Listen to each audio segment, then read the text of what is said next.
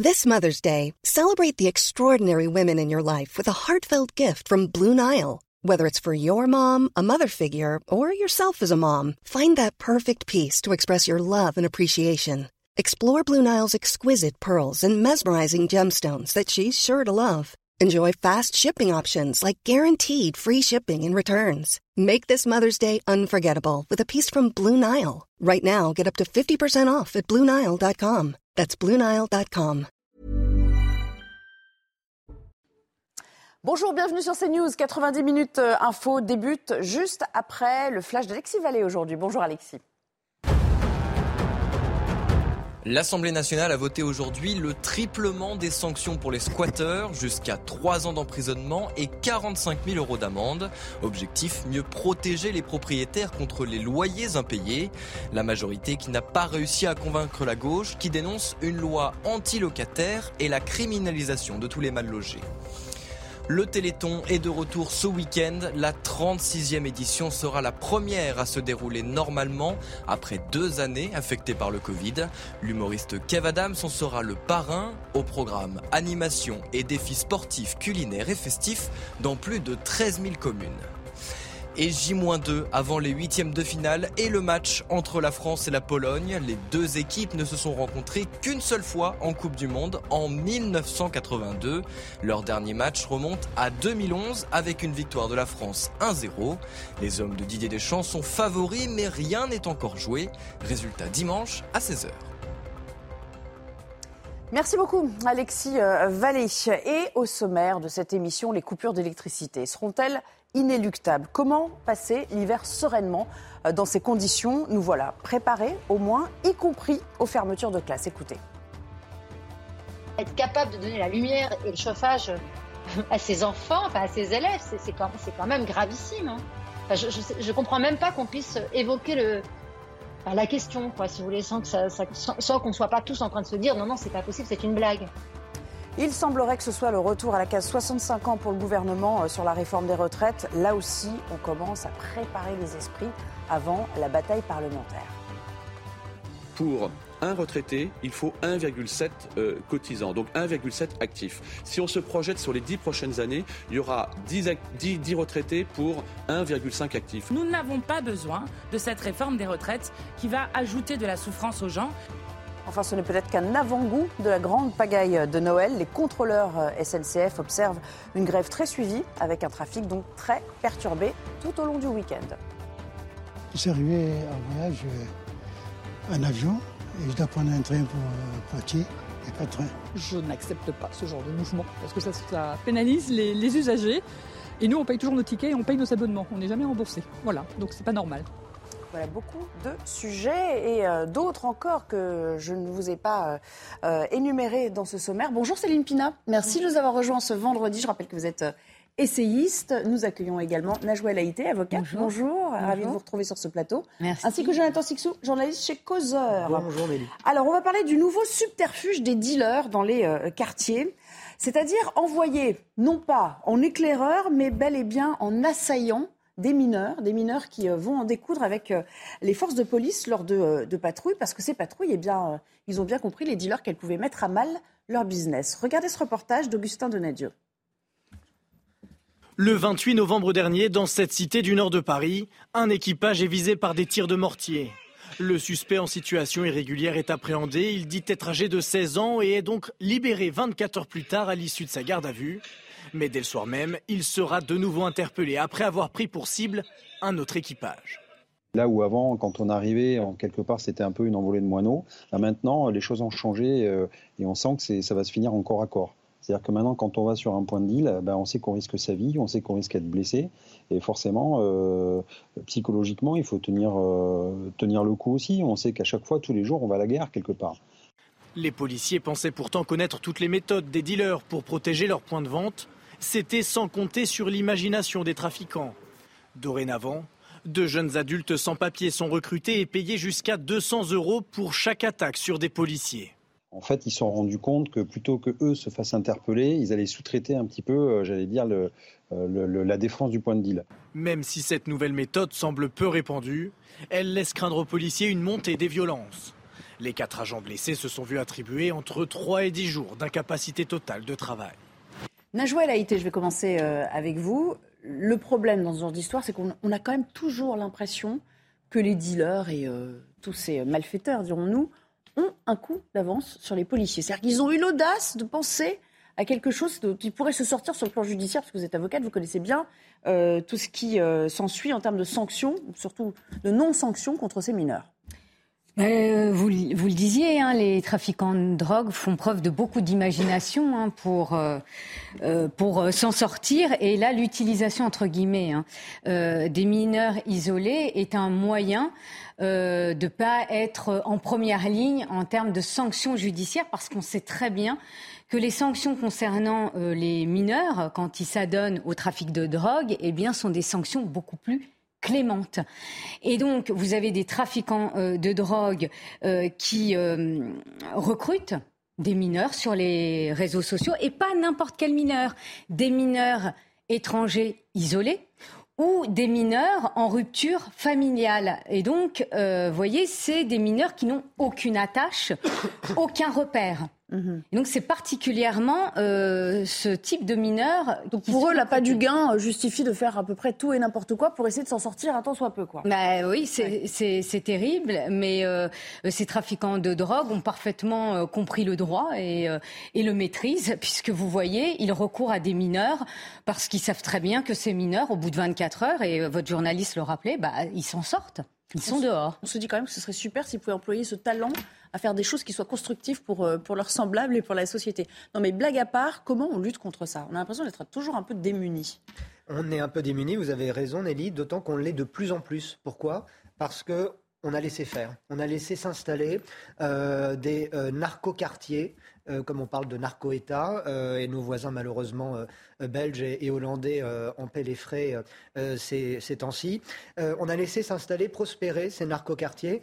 Au début, quand ils étaient petits en termes de taille, en termes de représentation de marché, si je puis dire, il aurait été facile de, mettre fin à, cela. On les a laissés prospérer. Aujourd'hui, ce sont des, réseaux hyper organisés, ce sont des réseaux hyper armés, ce sont des réseaux qui ont des finances qui se comptent en centaines de millions, voire peut-être des, petits milliards ici ou là, qui permettent de payer, de soudoyer énormément de monde, parfois même euh, de, c'est la fameuse expression acheter la, euh, la paix civile, la paix sociale c'est une paix pour personne si on est, si on est honnête.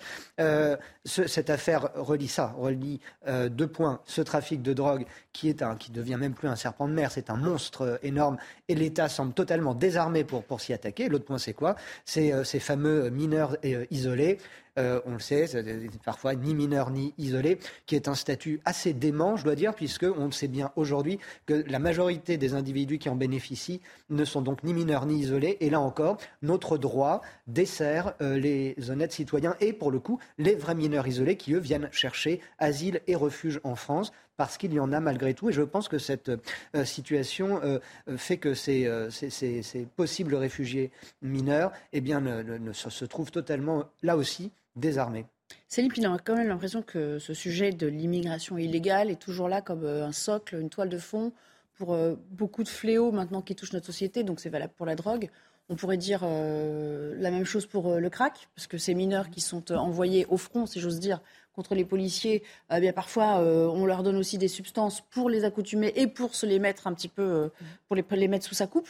Donc c'est un peu un problème récurrent, mais sur lequel on n'a pas vraiment de prise. on ne sait pas par où commencer pour régler la question, puisque les OQTF, pour l'instant, ça ne marche pas.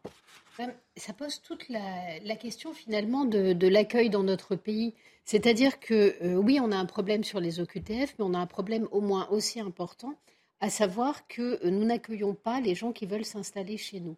Euh, l'argent que nous mettons, que ce soit pour la formation, euh, l'alphabétisation, l'apprentissage de nos codes sociaux, l'apprentissage de nos lois, ne serait-ce que la maîtrise du français, en fait, tout cela n'est pas du tout pris en charge. Donc on a une population qui arrive, qui est une population extrêmement fragile, euh, qui est une population qui est une forme d'armée de réserve. Et elle est utilisée comme ça. Vous aviez avant ce concept-là en économie, c'était l'idée que vous ameniez en fait des, des, des gens, des étrangers qui avaient des demandes salariales qui étaient beaucoup plus basses que les gens qui vivaient dans le pays. Et ça vous permettait de faire une pression sur les salaires et les conditions de travail sur ceux qui étaient là. Bah là, on a la même chose. C'est-à-dire cette armée de réserve, elle est instrumentalisée par les dealers, par les délinquants, et elle leur permet d'avoir des troupes qui, en plus, peuvent aller très très loin dans la violence, puisqu'elles sont justement impossibles à, juger. Mais impossible à juger, ce n'est pas vrai.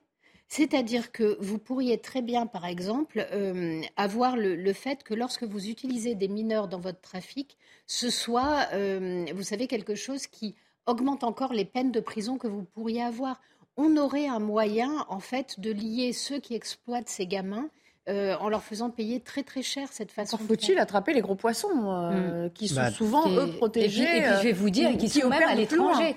Et pour certains, oui. Euh, les gros poissons, hein, je vois, ils sont même à l'étranger. On le sait dans le cas même du crack, pas en France.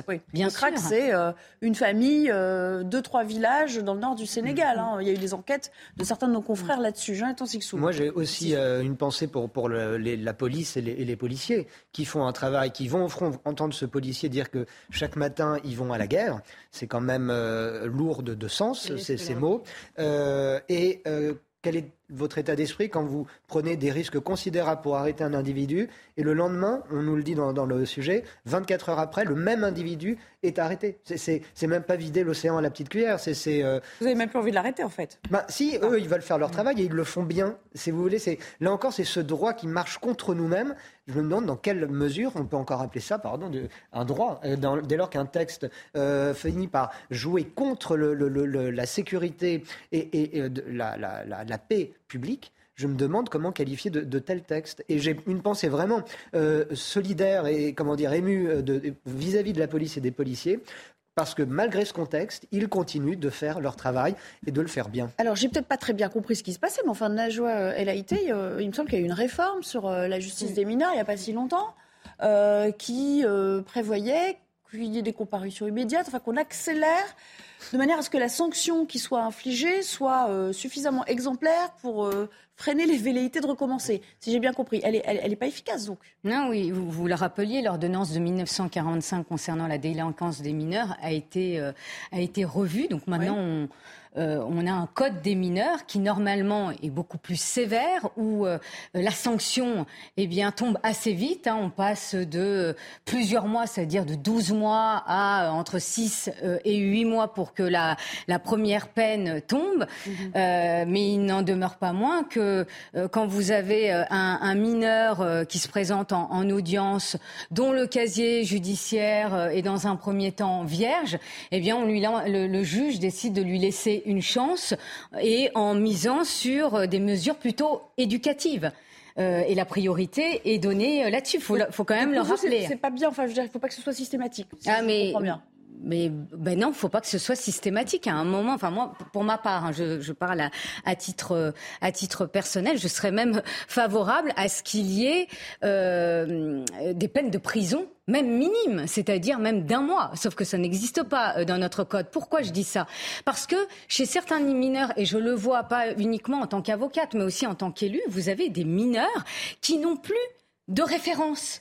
Euh, qui euh, euh, n'ont plus de, respect pour une quelconque autorité. Ça va de l'école aux parents. Vous avez des mamans qui sont complètement dépassées. Et donc, la sanction n'existe pas.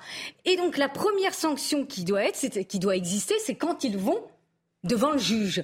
Sauf que devant le juge, eh bien, la priorité est donnée aux mesures éducatives. Alors, on n'est pas psychologue. Après, attention, hein, je dis pas que. Je dis pas que la réponse, elle doit être que répressive. Oui, j'entends. Mais il faut quand même une fermeté euh, quant à la sanction. Est-ce qu'on peut, est qu'on peut décemment penser que euh, à cet âge-là, à 16, 17 ans, souvent il s'agit de mineurs qui sont pas très très loin non plus de la majorité, euh, on peut avoir une sanction qui nous fait rentrer dans le droit chemin? C'est-à-dire qu'on peut intégrer une forme de, moralité et de, de, vision un peu manichéenne de la société? D'après les, les psychiatres, oui. Euh, à condition d'être sanctionné. En fait, ce que les psychiatres euh, expliquent sur ce type de mineurs, on est quand même sur des profils très particuliers. Mmh. D'abord, la première chose, c'est que l'excuse de minorité, on peut la lever. Donc, si elle n'est pas levée, c'est aussi un choix des magistrats. Donc, ça pose la question de la façon dont la justice traite ces questions-là. Ça, c'est la première chose. Mais la deuxième chose, euh, c'est qu'un certain nombre de psychiatres ont expliqué qu'on ne pouvait être accessible à l'éducatif que s'il y avait eu une sanction d'abord il faut d'abord, en fait, euh, le retour des repères, reposer des limites pour qu'au sein de ce cadre, l'enfant puisse se construire, l'enfant ou le jeune. Et en fait, le refus de faire tomber la sanction rend euh, l'éducation absolument impossible et n'offre aucun débouché. Donc il faudrait peut-être qu'on entende ce que nous disent ces gens dans l'intérêt de ces mineurs aussi. Alors on va continuer de parler de violence chez les jeunes euh, avec cette histoire incroyable aussi. Ça se passe à Chelles, en Seine-et-Marne, où on a franchi un, nouveau cap, là aussi euh, dans la violence, puisqu'un lycéen a été sauvagement attaqué à la hache, enfin une hachette devant euh, un établissement. Un homme, entre-temps, a été interpellé. Sur place, il y avait une de nos équipes, Anne-Isabelle Tollet, avec Charles Pousseau. Oui, absolument, Nelly. On se trouve euh, précisément devant ce lycée Louis Lumière où s'est produit hier l'impensable, à savoir un jeune homme de 17 ans a été pris à partie par trois hommes cagoulés qui l'ont battu à la hache, à coups de hache.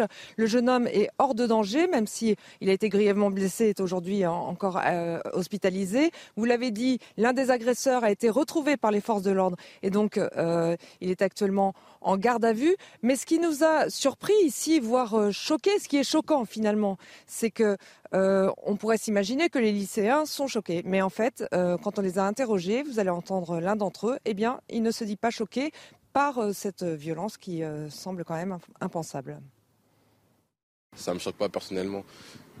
Apparemment, euh, il y avait aussi une batte et une gazeuse, mais c'est le coup de hache qui a fait le plus de, dégâts. Quoi. On va dire que c'est fréquent, mais c'est pas la première fois. Donc il y en a qui sont choqués parce que c'est des âmes sensibles un peu comparé à d'autres personnes.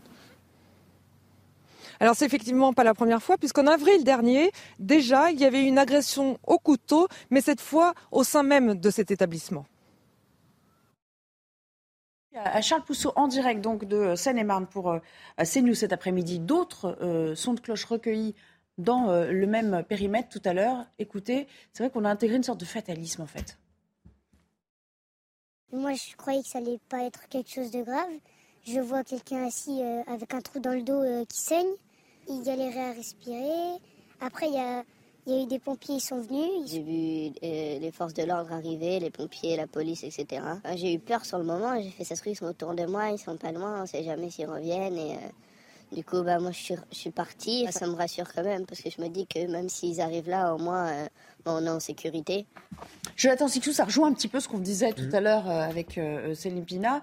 On n'a pas intégré la notion de bien, de mal. Enfin, il y, a toute une une génération, semble-t-il, dans des conditions sociales aussi euh, particulières, bien sûr, on ne va pas mettre toute la génération des, euh, des millennials dans le, dans le même sac, euh, qui, bah, qui n'a pas les codes pour savoir ce qui est bien, ce qui est mal, qui est peut-être influencé aussi par, par des forces extérieures, par le conditionnement des jeux vidéo, je ne sais. On n'essaie pas de leur trouver des excuses, mais, il, se passe quand même quelque chose de, de différent d'avant.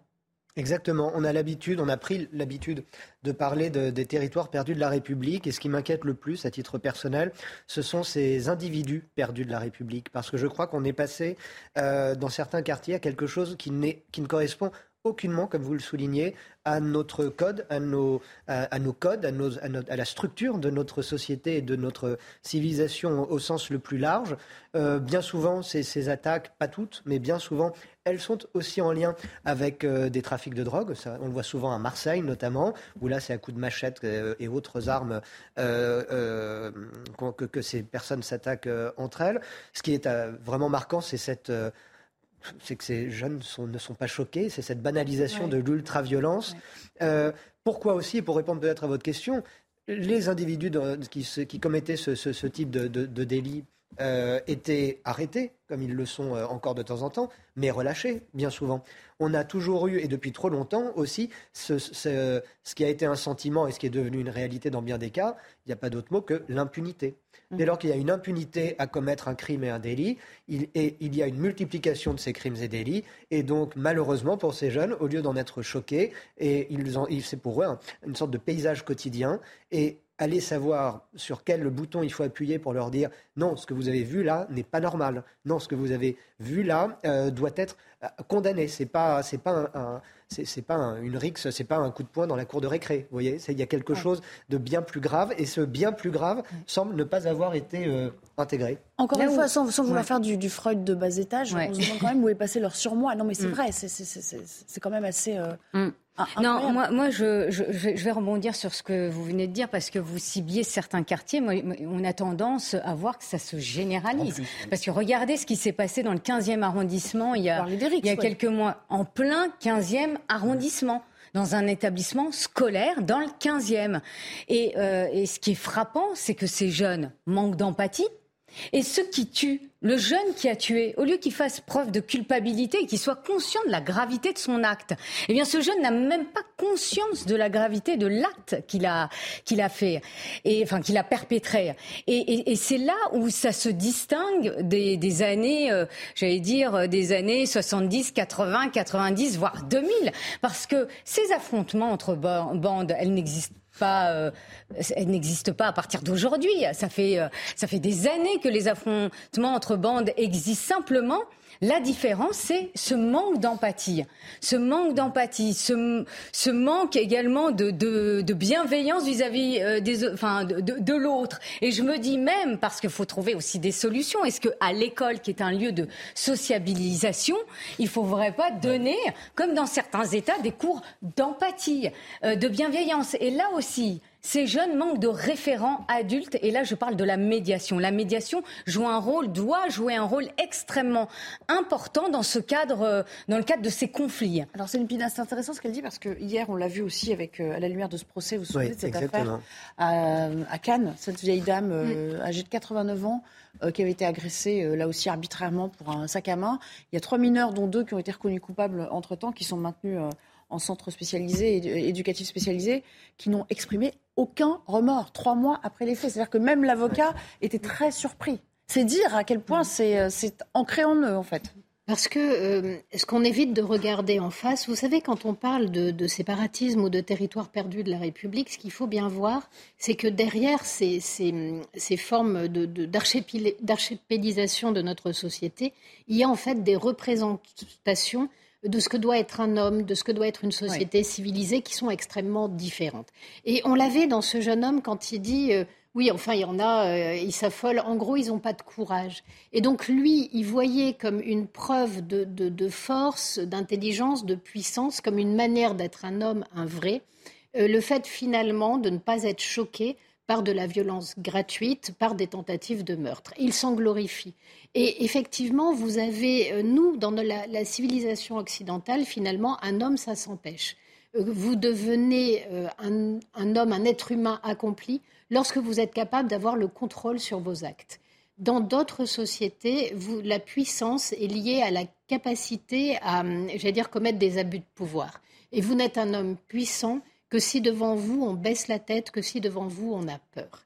Et ce sont ces deux modèles de société, ces deux façons d'être au monde qui aujourd'hui euh, ben, existent et cohabitent chez nous et posent énormément de problèmes parce que derrière, il y a aussi cette représentation où finalement, au lieu d'être citoyen en se lançant dans des projets communs, on essaie d'avoir des appartenances qu'on oppose les unes aux autres. Donc on oppose les races, on oppose les croyances, euh, on oppose même les sexes et on refuse l'égalité. Et c'est ça qui est en train de, faire exploser notre société aussi.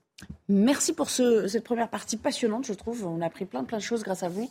Euh, on va s'interrompre dans quelques instants, mais avant cela, il est l'heure de retrouver Eric Dorin-Maten pour euh, la chronique Écho. Il va nous parler de la réforme des retraites. C'est sur la table des ministres en ce moment même. Est-ce que ça pourrait créer un nouvel embrasement social? La réponse avec Eric.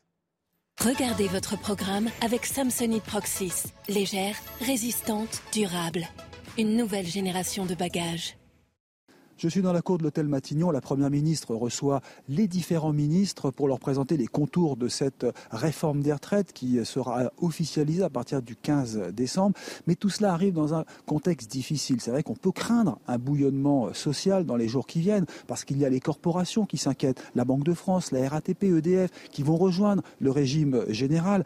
Et puis, il y a aussi la question euh, sociale actuelle. On le voit bien, les problèmes d'énergie, euh, la baisse du pouvoir d'achat, la question l'augmentation des salaires. certaines entreprises se mettent en grève, SNCF aujourd'hui, peut-être également pour Noël, Air France qui veut rentrer aussi dans un conflit. Donc les syndicats ne se priveront pas de monter au créneau et justement de créer ces tensions sociales parce qu'ils voudront dire qu'ils sont contre cette réforme. Alors la réponse du gouvernement, elle est simple. Elisabeth Borne dit qu'il y a une question financière. Si on ne fait rien, ça coûtera 10 milliards par an pendant 10 ans. 10 fois 10 milliards, ça fait 100 milliards et l'État ne peut pas se permettre donc de remettre à la charge donc du budget ou de la dette future une telle somme. Il faut donc réformer. C'est pour ça que le gouvernement est décidé. Maintenant, il est clair qu'en termes de symbolique, on approche Noël, c'est généralement l'heure des cadeaux. Il faut dire que là, il n'y en aura pas. En tout cas, euh, les tensions sont plutôt euh, garanties pour les jours qui viennent. C'était votre programme avec Samsonite Proxys. Légère, résistante, durable. Une nouvelle génération de bagages. Éric Doré, matin nous parlait de Noël. Est-ce que vous avez prévu d'offrir des bougies pour euh, Noël? Je m'en suis déjà acheté. Ah, vous en avez acheté pour vous-même. généralement, généralement, on les met sur la table, mais on va peut-être. Euh, vous êtes d'accord que cette année, c'est un cadeau à peu près approprié, vu ce que nous dit euh, l'exécutif. Et... C'est une bonne idée de cadeau, vous avez raison. Hein, n'est-ce pas Je vais en demander au Père Noël. Je, n'ai aucune je préfère un chez, les, euh, chez les marchands Un poêle à bois. Ou une lampe de poche, hein, ça marche aussi. Allez, on parlera, vous l'aurez compris, des, délestages électriques à compter, à compter de l'année prochaine, si l'hiver est particulièrement rigoureux. Mais bon, d'ores et déjà, eh bien on se prépare, y compris dans les écoles, mais ça fait un peu grincer des dents. À tout à l'heure. Dans quelques secondes, il sera 16h euh, et il est donc temps de retrouver Mickaël Dorian pour le journal. Bonjour Mickaël. Bonjour Nelly, bonjour à tous. Et on commence avec ce drame dans le Vaucluse. Les corps congelés de deux bébés ont été euh, retrouvés hier dans un congélateur dans la commune de Bédouin. Une femme a été euh, interpellée et placée en garde à vue. Les précisions de Stéphanie Rouki à Carpentras conférence de presse, la procureure de Carpentras nous a indiqué que c'était un proche qui avait donné l'alerte. Arrivés sur place, les enquêteurs ont découvert deux bébés morts dans le congélateur. La mère de famille, âgée de 41 ans, a été interpellée hier en fin de matinée et placée en garde à vue. La garde à vue a d'ailleurs été prolongée ce matin. Cette femme vivait seule avec ses deux filles dans cette maison mitoyenne en plein centre du petit village de Bédouin. Pour l'heure, les liens de filiation avec les deux bébés morts ne sont pas encore établis depuis sa garde à vue, eh bien, cette mère de famille a passé deux examens, un examen psychologique et un examen psychiatrique pour tenter de cerner sa personnalité. Ses propos sont pour l'heure évolutifs. À noter que les autopsies des deux corps seront réalisées lundi prochain pour déterminer les causes et les circonstances de la mort. Euh, le week-end s'annonce euh, compliqué dans les gares. Euh, les contrôleurs SNCF sont en grève. Résultat, 6 trains sur 10 sont annulés jusqu'à dimanche. TGV et Intercité, les vacances de Noël sont également menacées. Écoutez les réactions des voyageurs excédés. C'était tout à l'heure, gare Montparnasse à Paris. Je suis arrivé en voyage en avion et je dois prendre un train pour Poitiers. Il n'y a pas de train. J'attends, je prends un taxi pour aller à un hôtel, puis, puis je vois. Je devais voyager demain. Et j'ai changé mes billets hier euh, pour pouvoir voyager aujourd'hui parce que j'ai une obligation. J'ai payé 56 euros de plus. Je n'accepte pas ce genre de mouvement parce que ça, pénalise les, usagers. Et nous, on paye toujours nos tickets, on paye nos abonnements. On n'est jamais remboursé. Voilà, donc c'est pas normal. Et puis euh, sur la route, les tarifs des autoroutes vont fortement augmenter dès le 1er février 2023. Il s'agit d'une hausse de 4,75% en moyenne. Elle concerne les péages des principaux axes autoroutiers, une augmentation qui reste néanmoins inférieure à l'inflation. Euh, ce week-end, c'est l'ouverture des stations de ski dans les Pyrénées où la neige tombe enfin sur les massifs depuis deux semaines. Tout est donc prêt pour accueillir les touristes malgré la crise énergétique. Et puis on termine avec la grippe aviaire en France. À quelques semaines des fêtes de fin d'année, des élevages de volailles de l'Ouest vont devoir se vider de leurs animaux à compter de lundi. Le but est d'éviter qu'ils ne soient contaminés à leur tour par la flambée euh, de la grippe aviaire. Les animaux seront donc envoyés de manière anticipée à l'abattoir. Voilà pour l'actualité. Vous retrouvez Nelly Denac pour la suite de 90 minutes info. Merci beaucoup, Mickaël. Merci et euh, à la semaine prochaine avec grand plaisir. Non, à demain déjà. Vous serez sur euh, Punchline tout le week-end. Ravi de vous euh, retrouver à cette occasion. À force de nous y préparer, je crois que nous avons bien compris. Nous sommes prêts, pas ravis, non, mais prêts en tout cas. Vous l'aurez compris, on, va parler des, délestages, les Français qui retiennent leur souffle. On nous a dit attention, hein, si on descend sous les, 5 degrés en deçà des, des normes saisonnières, eh bien, on n'y coupera pas à ces euh, délestages. Espérons donc que l'hiver ne sera pas trop rigoureux. Euh, ce qui est en jeu avec Solène Boulan. À la sortie de l'école, Le mail envoyé par l'entreprise locale de distribution d'électricité est sur toutes les lèvres.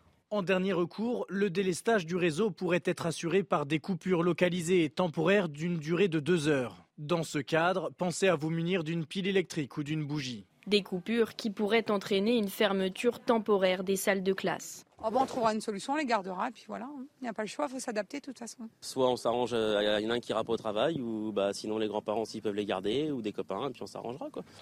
Un peu plus loin, chez ce traiteur et caviste, Christelle travaille avec son frère qui espère pouvoir s'adapter à l'approche des fêtes. Certainement qu'il va changer, oui, les, les plages horaires pour, euh, pour les cuissons, je, je pense, oui. Vu qu'on est prévenu à l'avance, on pourra le- on pourra l'anticiper. Pour limiter la consommation d'énergie et éviter toute coupure, le directeur du réseau rappelle l'importance des éco-gestes. Ça va contribuer à, à baisser euh, le, le- le- le- le niveau de, de la demande et donc à nous permettre de rester euh, constamment en, en- en situation de distribuer l'électricité. En cas de délestage, les habitants des secteurs concernés seront prévenus la veille par SMS. Cet hiver, près de 60% des Français pourraient être touchés par des coupures d'électricité. Michel Chevalet nous a rejoint. Bonjour Michel, Bonjour. je suis ravie de vous voir. Euh, je ne vais pas vous demander comment ça marche, on n'y Oui. comprendrait peut-être pas grand-chose. Oui, mais en tout cas, comment ça va se passer a priori? Voilà, ce qui est nouveau dans- au niveau de l'information, vous voyez qu'il y a tout de même une prise en compte très sérieuse des, des autorités. Et surtout, maintenant, on commence à savoir comment les choses vont se faire. C'est préparé, Mhm. c'est simulé, et ça met en jeu, disons, trois entités. Il faut bien comprendre. La première, il y a EDF qui fournit le courant. Je ne reviens pas dessus. Tant bien que mal, je voudrais dire. Celui qui va distribuer le courant, il faut bien le comprendre, la très haute tension, c'est les grands, les grands poteaux que vous voyez dans les campagnes. C'est RTE, qui est une filiale d'EDF, c'est du 400 000 volts. Mais on ne peut pas le mettre dans nos prises de courant, le 400 000. Bah oui. Évidemment. Donc il faut l'abaisser. Donc il arrive dans des entités gérées par encore une filiale d'EDF qui, elle, va couper le courant en relation avec le consommateur, c'est Enedis. Il faut, faut bien le comprendre. Et Enedis dispose, répartit l'espèce de tour de contrôle. Alors comment ça va se passer? Quand euh, RTE sent que on va pas pouvoir joindre les deux bouts, satisfaire à la demande en raison du froid, etc. Mais pardon, mais ils voient ça Ils ont une jauge sur euh, la consommation? Oui, parce qu'il y a des prévisions de production de courant. Il y a des prévisions en fonction de la météo, de la disponibilité. Est-ce qu'il y a du vent, est-ce qu'il y a du soleil, etc. Tout ça, c'est- bien modélisé. Donc RTE, et il le fait couramment, hein, RTE dit attention, je ne vais pas y arriver. Et lance, et là, c'est le début, le plan d'alerte rouge avec EcoWatt. En disant, c'est la météo. hein, en disant, attention, dans trois jours, il risque, j'ai pas dit qu'on va couper, il risque, c'est l'étape ultime. Si je n'arrive pas à rétablir l'équilibre, il faut que je j'enlève du courant. C'est ce qu'on appelle délester. Et on va le prélever à des utilisateurs. On va y arriver. Qui va se charger de ça? Eh bien, euh, euh, RTE dit à Enedis, bon, c'est votre boulot les gars. Maintenant, vous allez choisir quelles régions, quels, quels consommateurs vont être privés, disons, de courant pendant deux Alors heures. justement, j'allais dire, comment ils font pour établir ce système de roulement que vous décrivez sans que ça tombe toujours sur les mêmes? Parce que voilà, Ah, ils mais- ont un ça- plan, ils ont une région. euh. C'est la tour, c'est ce que j'appellerais moi, les tours de contrôle euh, d'Enedis. Oui. Parce qu'ils doivent donc trouver, dire, voilà, en fonction de l'allocation géographique, en fonction, attention, des prioritaires, on ne peut pas interrompre. On ne peut pas interrompre les services de sécurité, les hôpitaux, etc. Donc, euh, on ne peut pas interrompre la SNCF, la RATP, etc. Donc, en fonction de ça, ils le savent très bien. Ils savent aussi qu'il y a des gens qui ont ce qu'on appelle les PRV, qui ne peuvent pas être coupés, qui ont, besoin du courant quand ils sont en dialyse, etc. Donc on- ils le savent, en liaison avec les agences de, de santé. Donc c'est un grand planning. C'est une grosse usine que l'on met en route. Et donc, j'en termine, et donc c'est le J-1, le jour moins 1, à 19h, Enedis, elle a établi le plan, et dit, ben voilà, moi je, moi je suis prêt. À 21h30, Enedis dit, attention, sur mon site, vous allez savoir si vous allez être coupé ou pas. 21h30, la veille.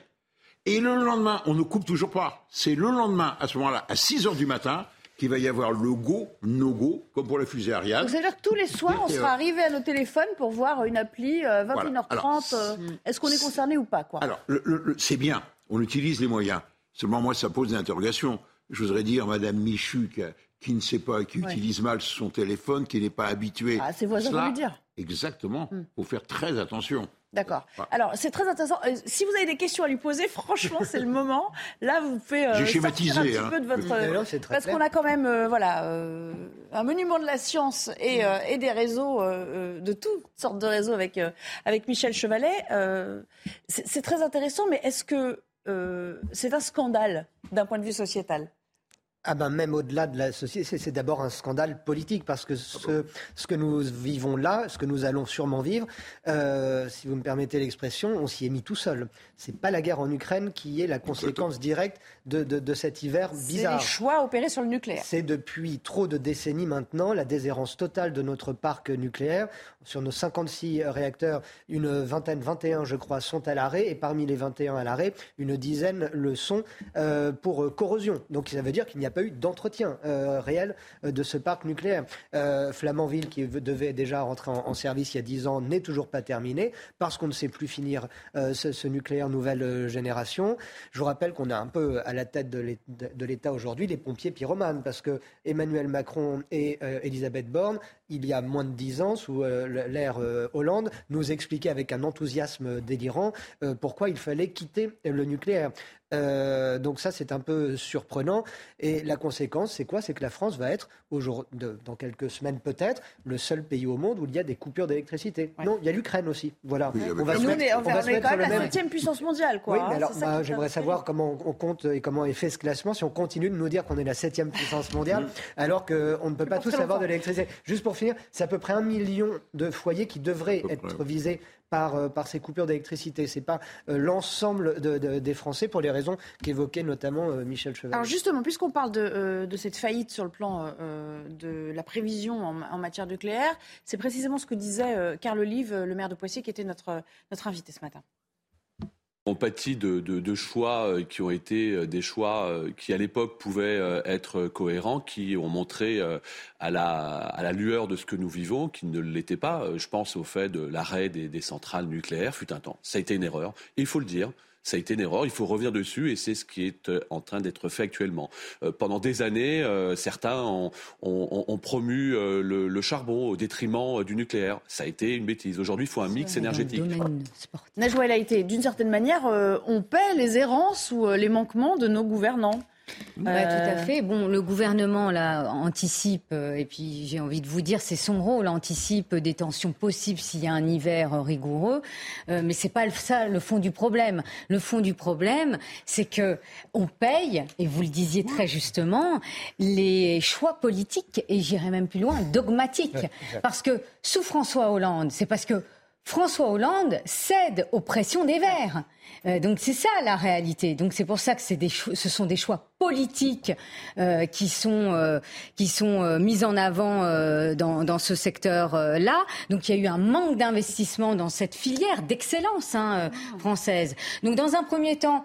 Euh, le, le président euh, Emmanuel Macron, donc dans le cadre de son premier quinquennat, hein, allait dans cette lignée, hein, c'est-à-dire à acter les mesures prises par François Hollande concernant ce secteur. Et après, heureusement, j'ai envie de vous dire, il y a eu un revirement euh, de, du président de la République, où là, euh, il y a un véritable investissement dans la rénovation euh, des centrales nucléaires vieillissantes. Il y a aussi euh, des investissements euh, dans, et la création de six nouvelles centrales EPR euh, pour les années euh, à venir. Et donc, heureusement qu'il y a eu ce Mais trop tard pour ce qui nous intéresse là, immédiatement. Eh parce ben, on, du temps on avant que ça se paye, en on- route. on paye ces choix-là. J'ai j'ai plein plein de questions à vous poser. Michel, euh, des petites questions comme ça, un peu en rafale. Et puis après, euh, Céline Pina, euh, je vous parlerai de l'école. Parce que là, ça fait Euh, vraiment euh, grincer les dents des parents qui commencent déjà à penser Mm. en termes d'organisation. Deux questions assez pratico-pratiques, on va dire. Est-ce que ça peut endommager les appareils électriques, ces coupures intempestives Ah non, non, pas du tout. Pas du tout.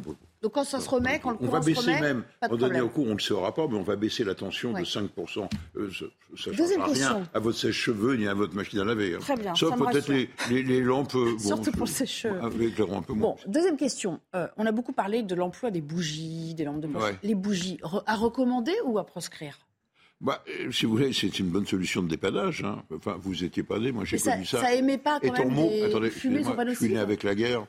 Et donc j'ai connu ça, la, la- la bougie. Voilà. Bah, bon, c'est une bonne, c'est une bonne solution quand on n'a rien d'autre. Par contre, ça présente, c'est pas innocent, c'est pas les dangers. Moi, je- j'ai toujours très peur de, de, de bougies allumées dans, dans, dans- dans une maison. Faire attention, quand on a des enfants, euh, Il voilà, faut être hyper vigilant. Quoi. Exactement. Ouais, d'accord. Voilà. Alors, je vous parlais de l'éducation. Euh, c'est sans doute la nouvelle la plus surprenante, s'il en fallait encore une, euh, concernant ces délestages.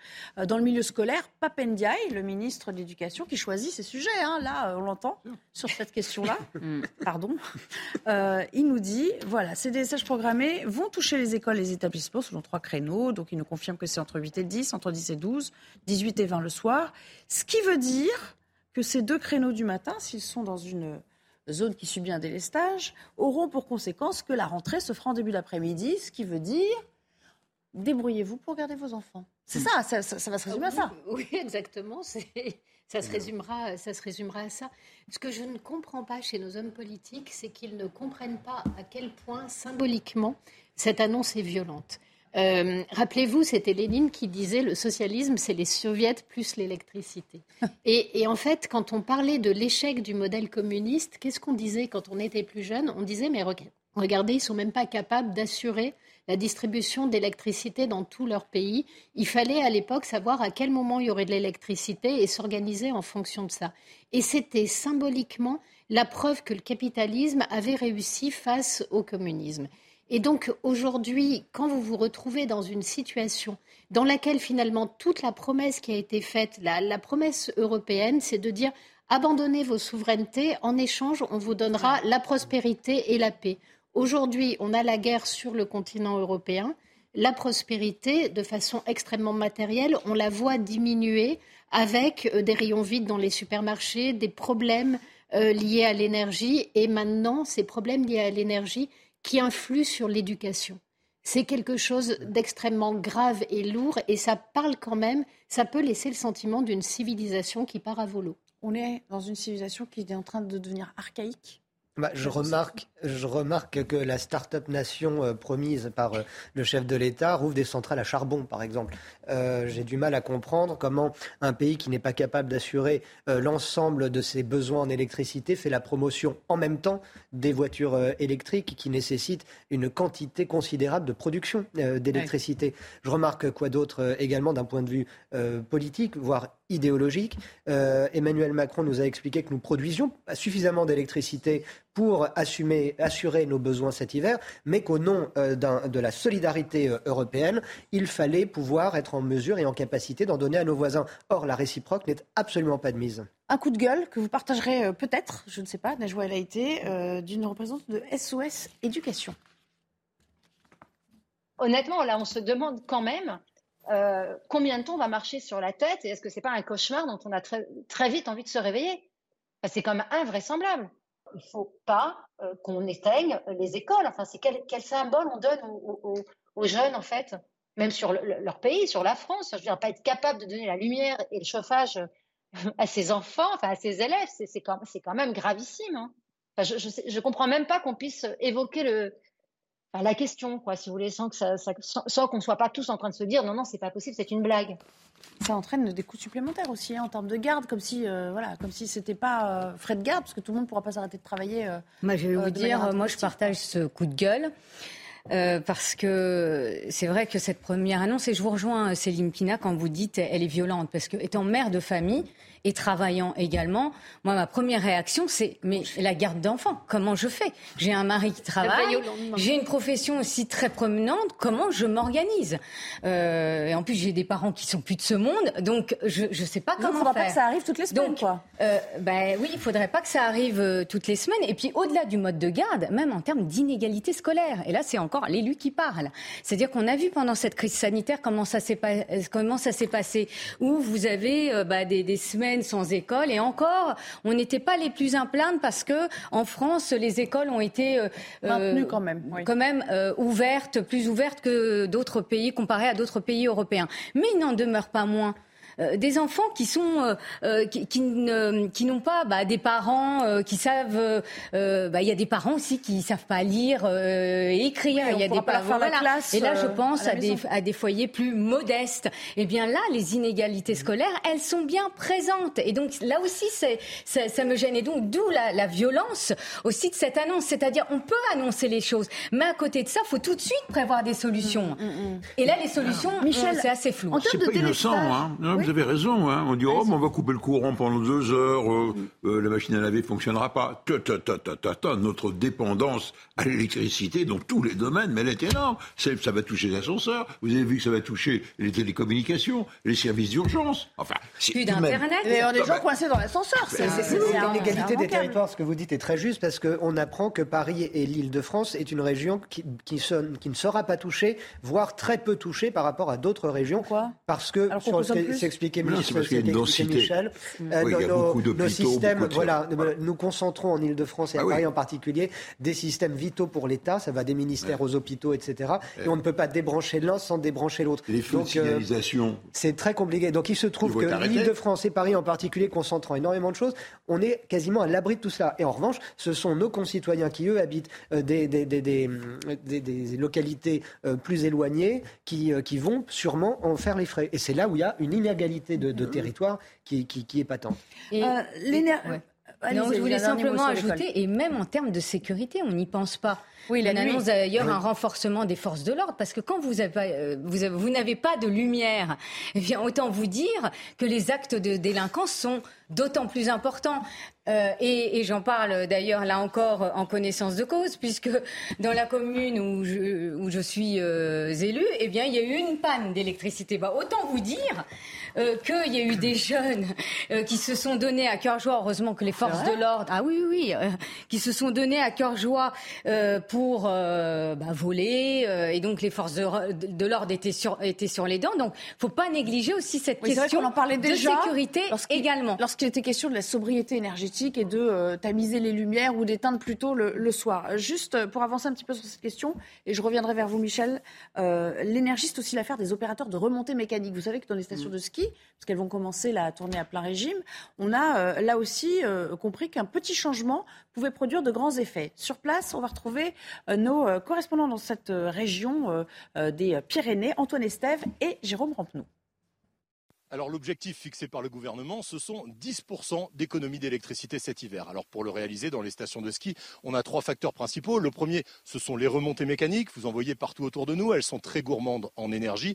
Et ces remontées, on a calculé que si on baissait la vitesse des télécabines ou encore des télésièges de 2 km heure, c'est-à-dire quasiment rien par rapport à leur vitesse de 15 à 20 km heure, on économise 15 à 20% d'électricité. Le deuxième poste, ce sont ces énormes machines, les dameuses, qui permettent d'avoir une belle neige comme ça. On va les faire travailler à des moments très précis de la nuit où la neige est la plus tendre, la neige de culture notamment. Et là encore, on va économiser un petit peu de gasoil. Et le troisième poste, eh bien, ce sont tout simplement ces canons à neige que vous voyez partout autour de nous, sur les pistes. On les éteint en plein jour. Là, par exemple, ils sont éteints en ce moment. Vous voyez, on peut skier dans cette station de la Pierre Saint-Martin avec des canons à neige éteints parce qu'on les fait travailler en pleine nuit. Pourquoi? Parce que la nuit, l'énergie est moins importante et surtout moins chère. Ça permet là aussi d'économiser de 8 à 10% sur la note finale. Michel Chevalet, élémentaire, mon cher Watson. Euh, pourquoi ça coûte moins cher la nuit? Enfin, moi, je pose des questions de Madame Tout le Monde. Bah, c'est la fourniture d'électricité les heures creuses. Voilà. Euh, donc il y a moins d'utilisateurs. Comme il y a des kilowatts qui sont produits, on, abaisse les prix. Voilà, c'est tout. D'accord. Et c'est un bon système de freiner un petit peu la vitesse des. Ben, on, va on décale les activités, oui, oui, bien sûr, euh, bien sûr. Enfin, vous, vous, mesurez notre dépendance, même pour le. Euh, pour les loisirs. mais bien sûr, dans, tous les domaines. Je vous dis, faisons très attention. On dit, ouais, on va couper le courant. Non, non, non. Ce n'est pas, pas, pas du tout innocence. accessoirement, il dit, ça fera pas une grosse différence. on fera moins de pistes. Non, mais faut pour pas, ceux qui skient. Faut pas Parce que ça va plus lentement, donc vous serez moins vite sur les pistes. Faut pas trop réduire la, la vitesse des tire-fesses, parce que sinon tout le monde tombe. Mmh. Bah, oui, c'est vrai que c'est l'inertie crée quand même euh, la chute. Vous avez une question Oui, j'ai une petite question pour, pour Michel Chevalet, euh, parce qu'on nous parle de coupure et on nous parle également de blackout. Est-ce que c'est, ce sont les mêmes choses euh, et quelle, est la différence entre les deux bon. on, on, peut parler délestage, mmh. je déleste, voilà, c'est élégant, ou là, je coupe. C'est la même chose hein, entre nous. Bon. Alors le blackout, ça, c'est la solution la pire. C'est C'est quoi le blackout Le blackout, c'est-à-dire que tout va être dans le noir. C'est-à-dire que le pays entier et même peut entraîner des déséquilibres puisque les réseaux sont interconnectés avec les, réseaux européens. Ce qui compte dans, dans, le courant, c'est le voltage, on comprend. Mhm. On peut faire fluctuer de 10%, mais c'est surtout la fréquence la fréquence, 50 périodes, on est à 50 périodes, doit être, c'est une fourchette très étroite. Et, si on sort de cette fourchette, les, machines se déconnectent, les alternateurs se, déconnectent, et donc ne produisent plus. Et donc, comme il n'y a plus de courant, eh bien, ça, en cascade, l'effet domino, ça, va s'arrêter là, ça va s'arrêter là, ça va s'arrêter là, et un château de cartes, tout le pays euh, risque d'être plongé dans le noir. Que RTE nous en parle aussi de, ce risque. Oui, ben ça c'est la menace. Et donc ils disent, pour éviter la solution, le pire, le blackout, il y en a eu un au Canada qui, était célèbre, parce qu'il faut des, fois plusieurs jours pour tout remettre en route, tout reconnecter. Pour éviter cela, on dit, bah, je vais enlever des utilisateurs réduire donc la consommation pour que ça passe, pour toujours joindre les deux bouts, l'offre à la demande. Mais ça arrive, hein, les blackouts. On se souvient du grand blackout de New York. New York mm. qui a connu un blackout il n'y a pas si longtemps que ça, euh, avec des conséquences. C'est le pire hein, qui puisse arriver, le blackout. Assez, euh, assez euh, désastreuse. Céline Pina, peut-être une réaction en guise de conclusion sur cette question. Vous êtes, vous êtes fait partie de ceux qui sont en colère ou qui vont se plier de bonne grâce en disant bon, ma foi, un petit délestage de temps en temps, on y survivra. non mais j'allais dire, euh, dans la vie, il faut toujours être pragmatique et effectivement, on a intérêt à accepter la solution du délestage et à entendre ce que nous dit le gouvernement. Euh, on peut, c'est pas parce qu'on est en colère contre finalement une élite qui nous a un petit peu trahis et qui en plus euh, le, ne manifeste aucun remords ni aucun regret. Ça, on peut leur en vouloir et je leur en veux énormément. Pour autant, avoir un comportement incohérent et se mettre à agir stupidement n'est pas la bonne réponse. Euh, soyons un peu plus intelligents que ceux qui nous dirigent et sachons les entendre euh, quand on est dans la situation dans laquelle nous nous trouvons. Alors, on va s'interrompre. On verra si les autres sujets vous mettront euh, en colère également. Il y a la réforme des retraites. Il y en a beaucoup qui seront en colère dans l'hémicycle, ça vous vous en doutez, à compter du mois de janvier. Vous nous disiez tout à l'heure, le mois de janvier sera encore plus chaud que le mois de décembre. Oui, peut-être qu'on n'aura pas de coupure en janvier, tant euh, la, météo sociale, bah, malheureusement, sera. Des retraites, euh, on a dit quoi, 64, finalement on revient à 65, euh, une fois les échéances électorales passées. on a bien compris qu'on allait tendre vers ce système de 65 retraite à 65 ans euh, à compter de 2031. Et ça commence déjà un petit peu à, grincer dans les états-majors politiques. C'est ce dont on va parler dès la reprise d'antenne. À tout à l'heure.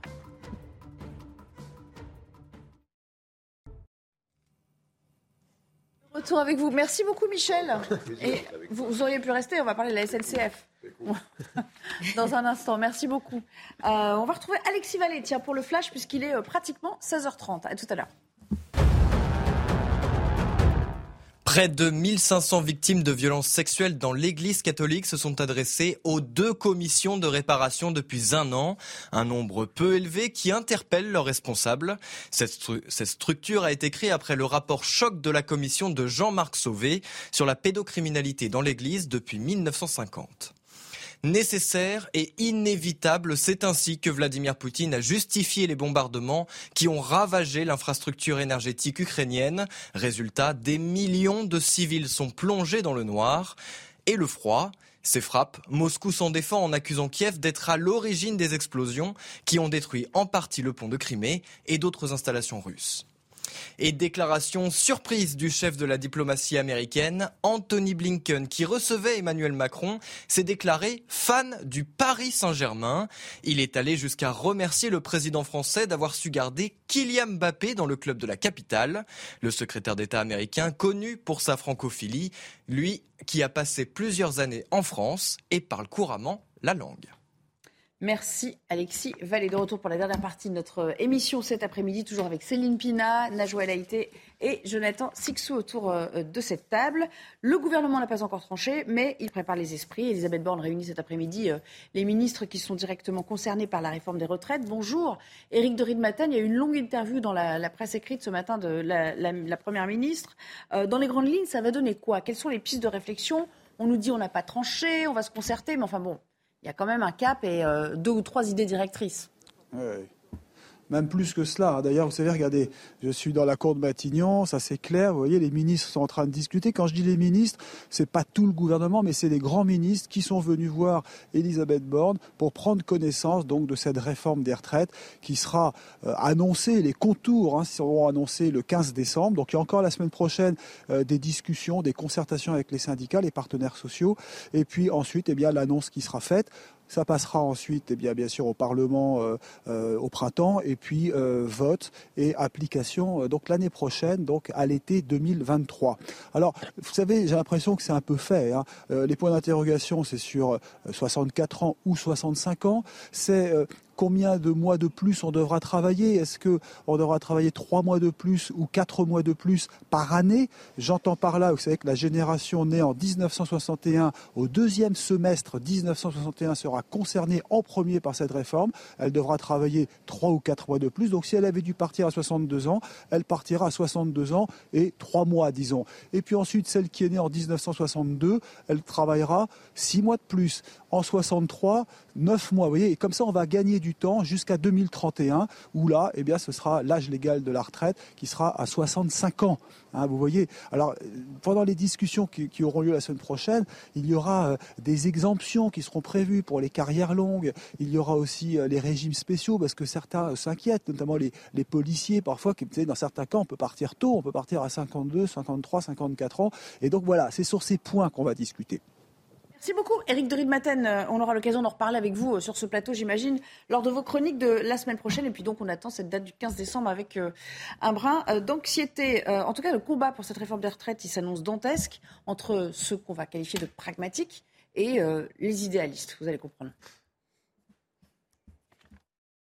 Pour un retraité, il faut 1,7 euh, cotisants, donc 1,7 actifs. Si on se projette sur les 10 prochaines années, il y aura 10, 10, retraités pour 1,5 actifs. Comment on fait? Il faut aller sur cette retraite, il faut avoir le courage, et je le dis, il faut avoir le courage de la faire. Nous n'avons pas besoin de cette réforme des retraites qui va ajouter de la souffrance aux gens et qui est par ailleurs injuste, puisque vous le savez, un quart des hommes les plus pauvres sont déjà morts à l'âge de 62 ans. Nous pouvons faire le retour à la retraite à 60 ans et nous aurons, nous, un contre-projet de réforme des retraites, qui sera à la fois ce que nous nous ferions, mais aussi un plan de financement complet, comme nous l'avions fait la dernière fois, lorsque, avec 2 millions de personnes dans la rue et une grande bataille dans l'hémicycle, nous avons fait échouer cette réforme des retraites. Céline Pina, euh, la différence entre 60 et 64 et 65, ça va être euh, le gros point d'achoppement, on l'imagine, pour, euh, pour beaucoup, y compris dans, dans, la majorité. Mais sur le fond, il va falloir de toute façon travailler plus à un moment donné ah ben, le, la courbe démographique nous le dit. Effectivement, ce que dit Carl Olive est juste, c'est-à-dire que euh, il faut, enfin, on peut pas, euh, un actif ne peut pas supporter euh, deux, trois retraités, c'est juste pas possible. Donc, on a un, un, vrai souci qui arrive et autant, autant l'aborder de façon très claire. Le seul problème, c'est que une fois de plus, on nous présente pas ça comme un projet de société, comme quelque chose qu'on pourrait partager on nous impose, euh, au nom d'une mondialisation euh, que l'on ne, contrôle plus, euh, au nom, j'allais dire, d'une économie qui semble devenir complètement folle et ne plus nous apporter ce qu'elle nous avait donné comme promesse, on a le sentiment, en fait, qu'on est en train de perdre tout ce qui nous protégeait pour ne rien gagner. Ni prospérité, ni chance meilleure d'avenir, ni avenir meilleur pour nos enfants. Donc la, question, c'est que quand vous demandez aux gens d'abandonner ce qui les protège sans leur offrir aucune perspective derrière, oui, il y a des chances que ça se passe mal. Après, la grande chance d'Emmanuel Macron, c'est qu'il n'a personne en face. C'est-à-dire que euh, même si on voit euh, LFI réagir un petit peu, LFI ne peut absolument pas s'accorder avec le RN euh, et donc il n'y a pas d'offre politique de remplacement. Et c'est la grande force d'Emmanuel Macron qui jusqu'à présent réussit à faire passer quand même toutes ces lois parce que justement il a en face de lui une opposition complètement désorganisée.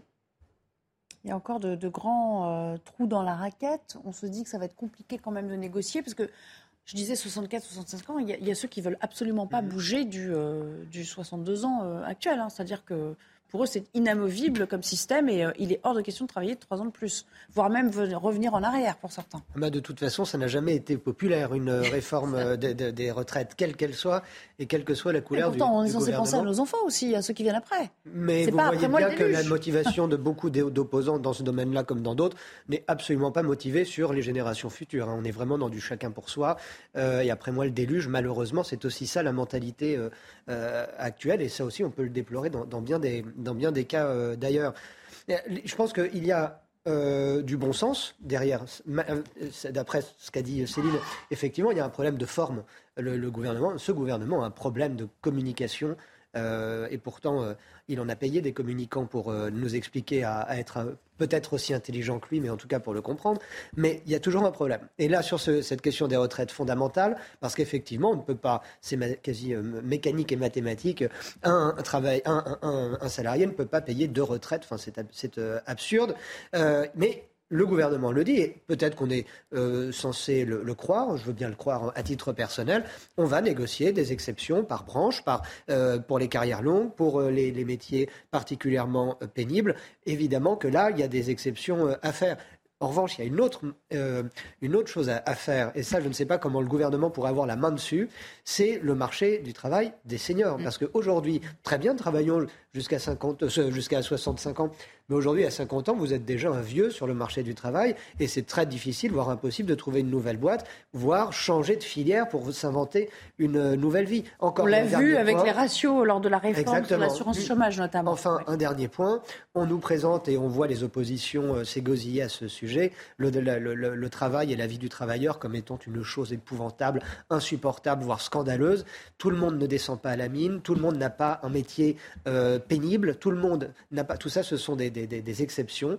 Euh, tout le monde, euh, ne, je ne dis pas que tout le monde fait un métier qu'il aime et qu'il adore et pas un métier de passion, mais il y a beaucoup, beaucoup de travailleurs qui euh, ont la chance d'aimer leur travail et donc il faut arrêter aussi systématiquement de présenter le travail comme quelque chose de perpétuellement négatif. Vous vous rendez compte que cette réforme c'est dire à quel point c'est difficile à faire passer quand même ce genre de grosse réforme sociétale, évidemment, euh, et économique. Euh, elle était déjà sur le métier à l'époque d'Édouard Philippe. Je me souviens des mm. négociations qui a chopé déjà ça avait été stoppé par le Covid et par, l'Union européenne. on est euh, deux premiers ministres plus tard, quoi, Najwa El Haïté. Bon, déjà, cette réforme des retraites, c'est pas une surprise puisqu'elle figurait dans les deux programmes du candidat Emmanuel Macron en 2017 et en 2022.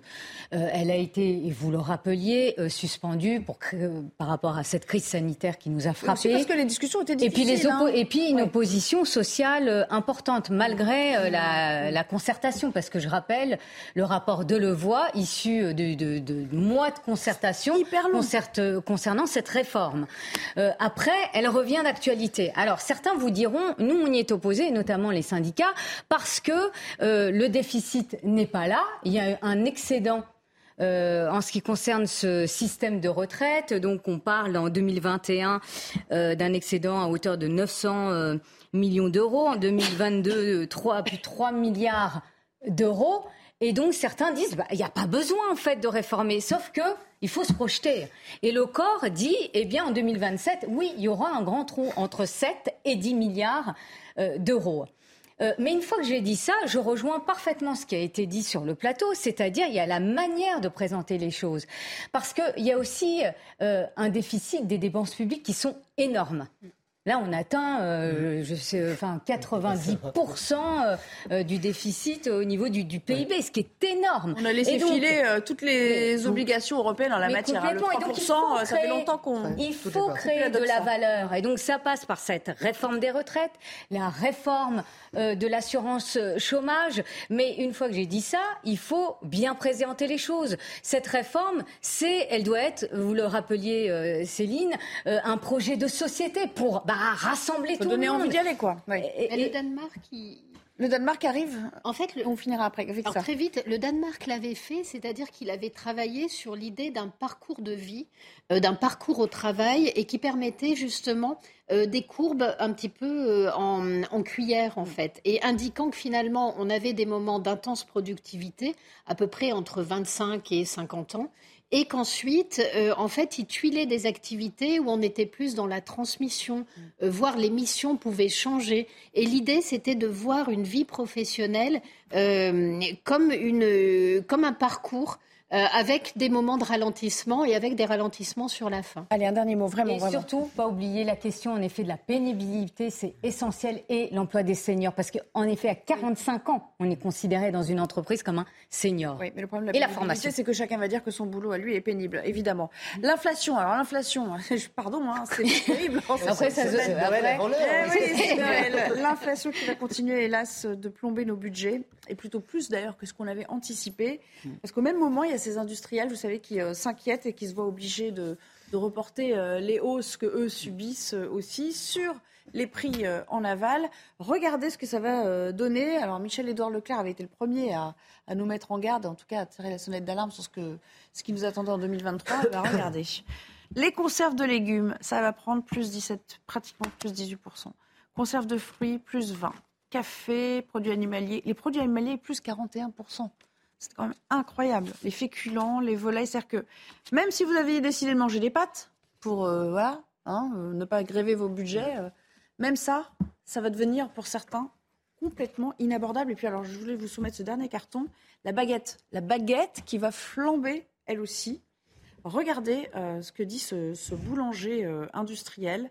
Au 1er janvier, le nouveau contrat affichera un bond de 280 Face à des sommes aussi folles, nous avons besoin de relever nos tarifs dès le 1er janvier, d'autant qu'il y aura en plus l'envolée du prix du sucre, donc euh, l'encadrement du prix de la baguette. Mm. Ça va être une notion tout à fait euh, euh, relative. Mais ça, je pense que les Français l'ont quand même intégré.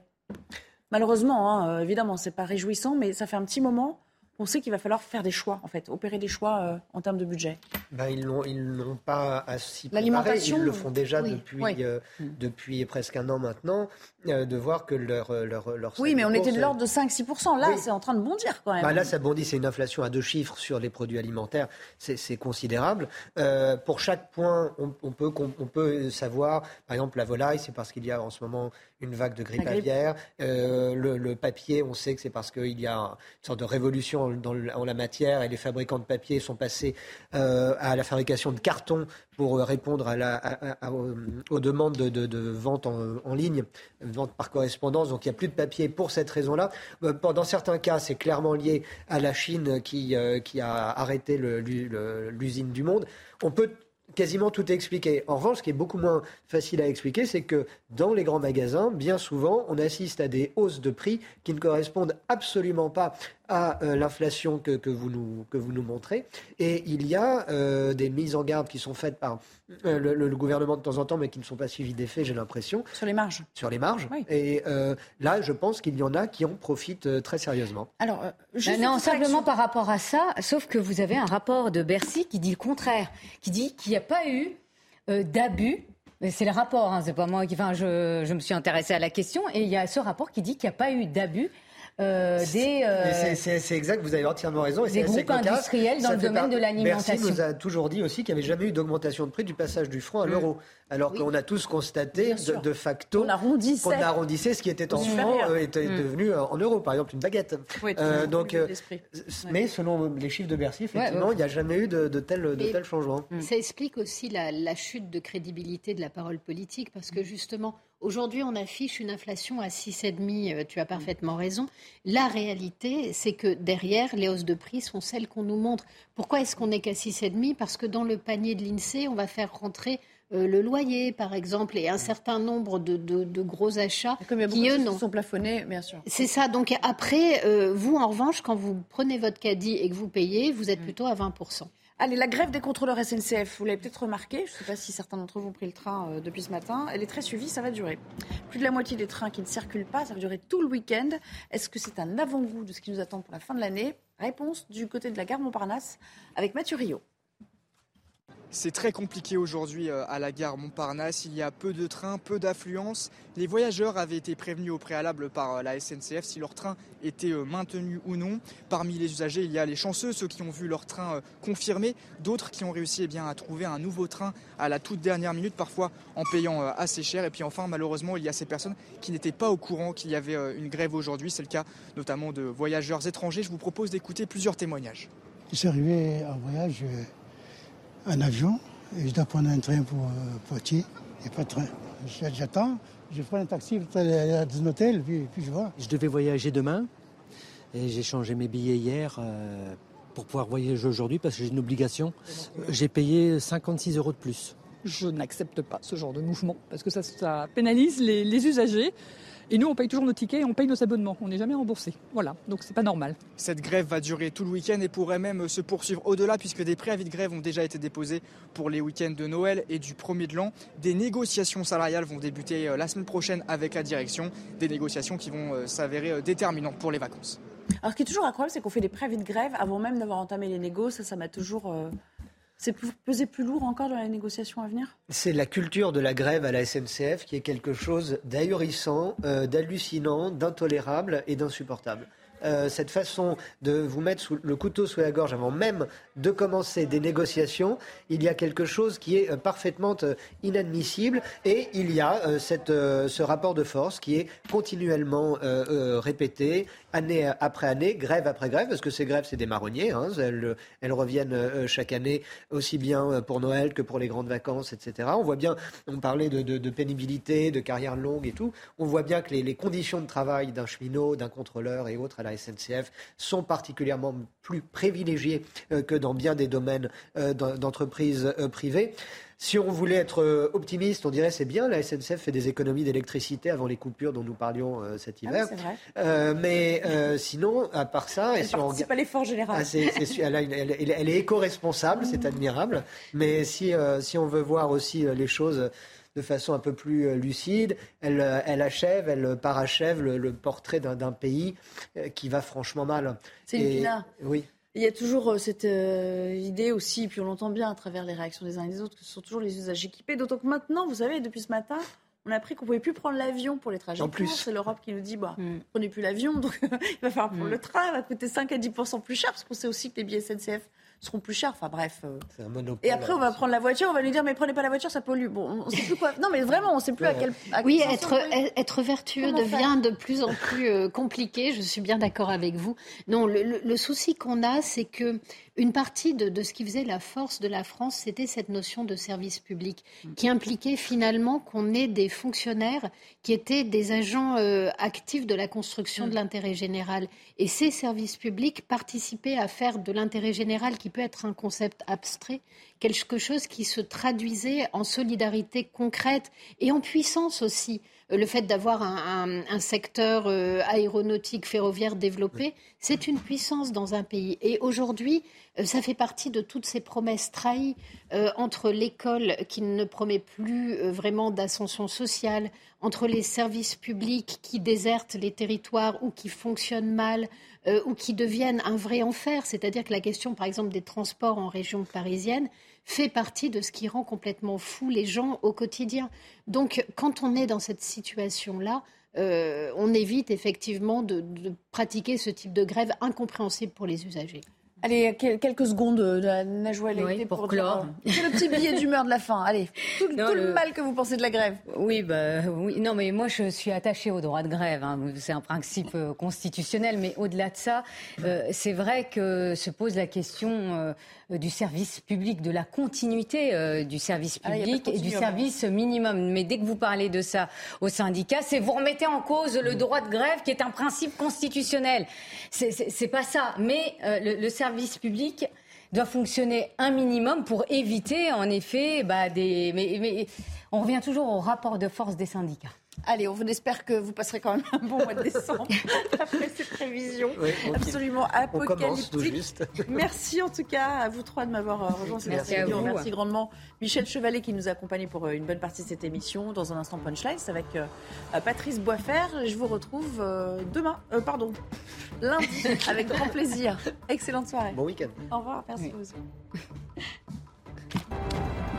Retrouvez tous nos programmes et plus sur cnews.fr. Planning for your next trip? Elevate your travel style with Quince. Quince has all the jet setting essentials you'll want for your next getaway, like European linen, premium luggage options, buttery soft Italian leather bags, and so much more. And is all priced at 50 to 80% less than similar brands. Plus, Quince only works with factories that use safe and ethical manufacturing practices. Pack your bags with high-quality essentials you'll be wearing for vacations to come with Quince. Go to quince.com slash pack for free shipping and 365-day returns.